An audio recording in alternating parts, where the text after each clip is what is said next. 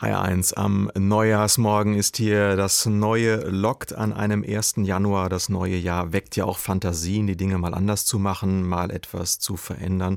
So etwas braucht dann Mut, in eine andere Stadt zu ziehen, einen neuen Job anzufangen, über den eigenen Schatten zu springen und etwas Neues auszuprobieren. Wer sich was traut, der kann gewinnen, aber auch scheitern. Welche Voraussetzungen braucht man eigentlich, um mutig zu sein und kann man Mut lernen? Das frage ich jetzt. Michael Tomow, er ist Diplompsychologe und Coach. Einen schönen Schönen guten Morgen. Hallo, Herr Hochmeister.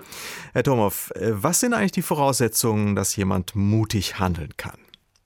Die Erwartung positiver Konsequenzen sind, glaube ich, eine große Voraussetzung. Also eine Handlung muss sich für uns lohnen. Mutig zu sein und danach schlechter dazustehen, das wird äh, wahrscheinlich kaum mutiges Handeln vermehren. Mhm. Also wenn Sie beispielsweise im öffentlichen Kontext zeigen wollen, mutig, mutiger zu sein, beispielsweise bei einem handgreiflichen Streit zweier Menschen auf der Straße, also das wäre dann Zivilcourage, dann wären da meiner Ansicht nach Belohnungen von innen und von außen auch gegeben. Also eine innere Belohnung, dass Werte wie Fairness oder Gerechtigkeit da äh, bedient sind, aber auch von außen vielleicht ein Lob zu kriegen oder sogar Anerkennung. Mhm. Inwieweit ist eigentlich äh, jemand, der dazu neigt, mutig zu handeln, äh, auch geprägt von so einer Grundeinstellung zum Leben?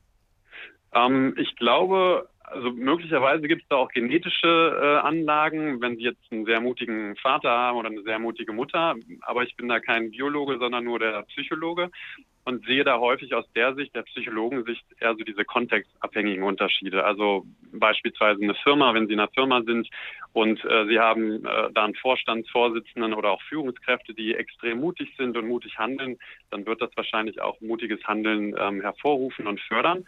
Wenn Sie dann aber in der Führungsetage eher so dieses Duckmäuserverhalten haben, weil äh, die Führungskräfte böse Konsequenzen fürchten oder vielleicht sogar regelmäßig erleben, dann wird das wahrscheinlich auch auf die meisten anderen Menschen in diesem Unternehmen ähm, sich ausbreiten. Also Kontext ist da sicherlich ein, ein großer Faktor. Mhm.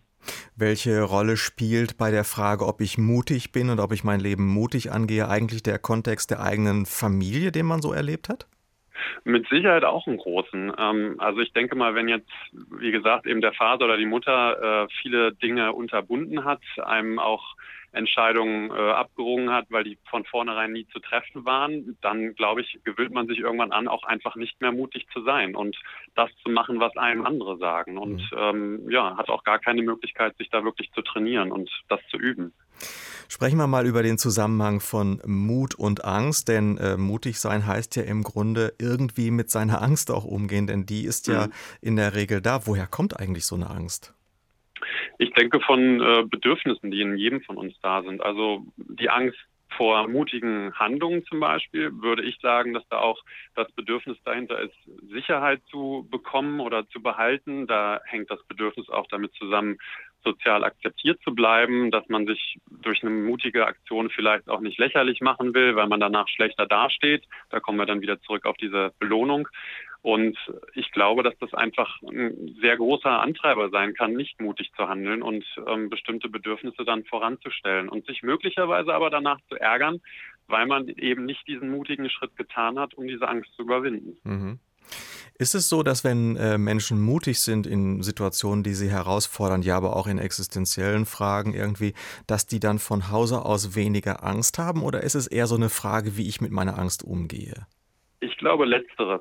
Ich, ich glaube, dass ähm, mutig zu sein nicht heißt, keine Angst mehr zu haben, sondern ich könnte mir vorstellen, dass das einfach heißt, äh, die Angst wahrzunehmen und möglicherweise auch zu akzeptieren und trotzdem nicht einzufrieren, wenn solche Handlungen oder solche Situationen für mutiges Handlungen entstehen. Also ich glaube schon, dass mutige Leute auch extreme Angst verspüren können, aber diesen Ruck sich dann geben können, in diese Situation reinzugehen und einfach mal was auszuprobieren. Mhm.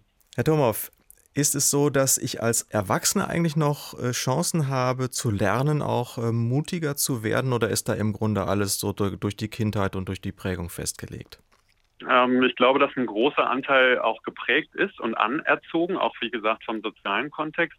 Ähm, wäre das nicht so, dass man mutiges Handeln lernen könnte, dann würden gefühlt ein Drittel aller Coachings, die ich ähm, durchführe, nicht mehr stattfinden, weil viele Leute genau dieses mutige Handeln auch erlernen wollen, sei es im privaten Leben, sei es im beruflichen Leben. Entscheidungen zu treffen. Und ich glaube, da kann man viel tun und äh, ja, da gibt es viele praktische und, und kleinere und größere Übungen, die man da machen kann. Da machen Sie uns jetzt ein bisschen neugierig. Sie müssen jetzt nicht Ihr ganzes Programm als Coach verraten, aber wie kann man es lernen? Wie geht Sie es an? Ein erster Faktor wäre, klein anzufangen. Also äh, zum Thema Sprung, wenn Sie zum Beispiel Höhenangst haben, wären äh, Fallschirmsprung wahrscheinlich die falsche äh, erste, der falsche erste Schritt. Dann vielleicht mal von einem 3-Meter-Brett zu springen oder von einem 1-Meter-Brett. Das wäre äh, eine Möglichkeit, also klein anzufangen dann mit Sicherheit, ich komme wieder zurück auf den sozialen Kontext, sich mit mutigen Menschen zu umgeben. Also Menschen, von denen Sie wissen, die haben extrem mutige Entscheidungen getroffen, sich mit denen zu unterhalten, denen das abzugucken und äh, vielleicht auch dann zu denken, okay, wow, das ist mir jetzt eine Nummer zu groß, aber dann schon zu sehen, wie, wie sind die da hingekommen, was haben die getan.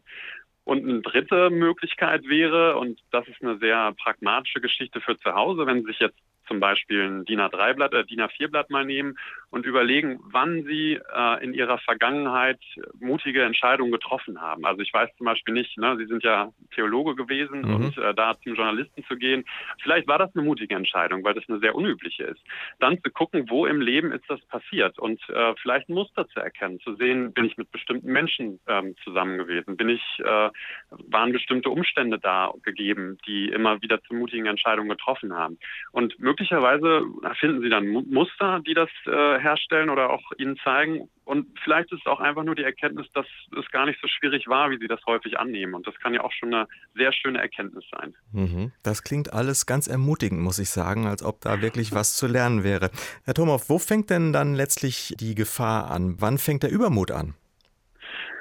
Ich glaube, wenn Sie ja körperlichen oder mentalen Schaden ähm, nach sich ziehen könnten durch mutiges Verhalten, also alles, und da komme ich wieder zu dem biologischen Feld zurück, alles, was sie ähm, hindert, quasi sich auch später vielleicht mal fortzupflanzen, äh, mutiges Verhalten, wo sie ihr Leben lassen können, das ist einfach nicht vorprogrammiert und, und nicht angesagt. Es gibt natürlich trotzdem Menschen, die das brauchen und sich auch tagtäglich in Lebensgefahr begeben. Ähm, das ist wahrscheinlich jetzt eine Abwägung. Ne? Wir Psychologen sagen ja immer, das kommt drauf an, um uns äh, immer schön zurückzuziehen, aber da ist jetzt wieder der Kontext gefragt ähm, ja, das Ziel ist entscheidend. Was wollen Sie damit erreichen? Und ähm, letztlich ist, glaube ich, das Ziel, mutige Entscheidungen zu treffen oder Handlungen zu machen, nicht das, dass man dabei sein Leben lässt, sondern ja, vielleicht, Sie haben es vorhin schon angesprochen, sich entwickelt, wächst an den Entscheidungen oder an den Konsequenzen, die daraus entstehen. Und ich glaube, das könnte so, eine, so ein Kriterium sein,